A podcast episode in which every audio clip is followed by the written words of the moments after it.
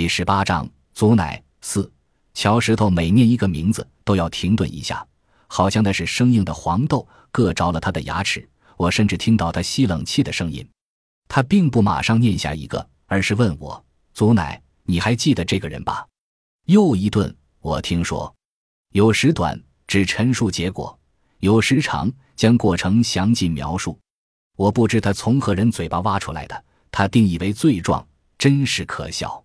那许多的事我早已忘记，时间的风将这些过往吹散，彻底化为尘埃，所以我并不确定是否真的发生过。而乔石头言之凿凿，仿佛他就在现场。要说他跟着遭了些罪，但谁来到世上事事顺遂呢？据说他日进斗金，可心胸还没个簸箕大。石头不该这样的，为我难受。听起来像那么回事，不过走偏了。蚂蚁在窜，我想打断他，别杜撰什么罪状了。睁大眼睛瞅瞅，该死的蚂蚁要养死我了。自然，他听不见的，他淹没在自己的声浪中。蚂蚁在窜，蚂蚁在窜，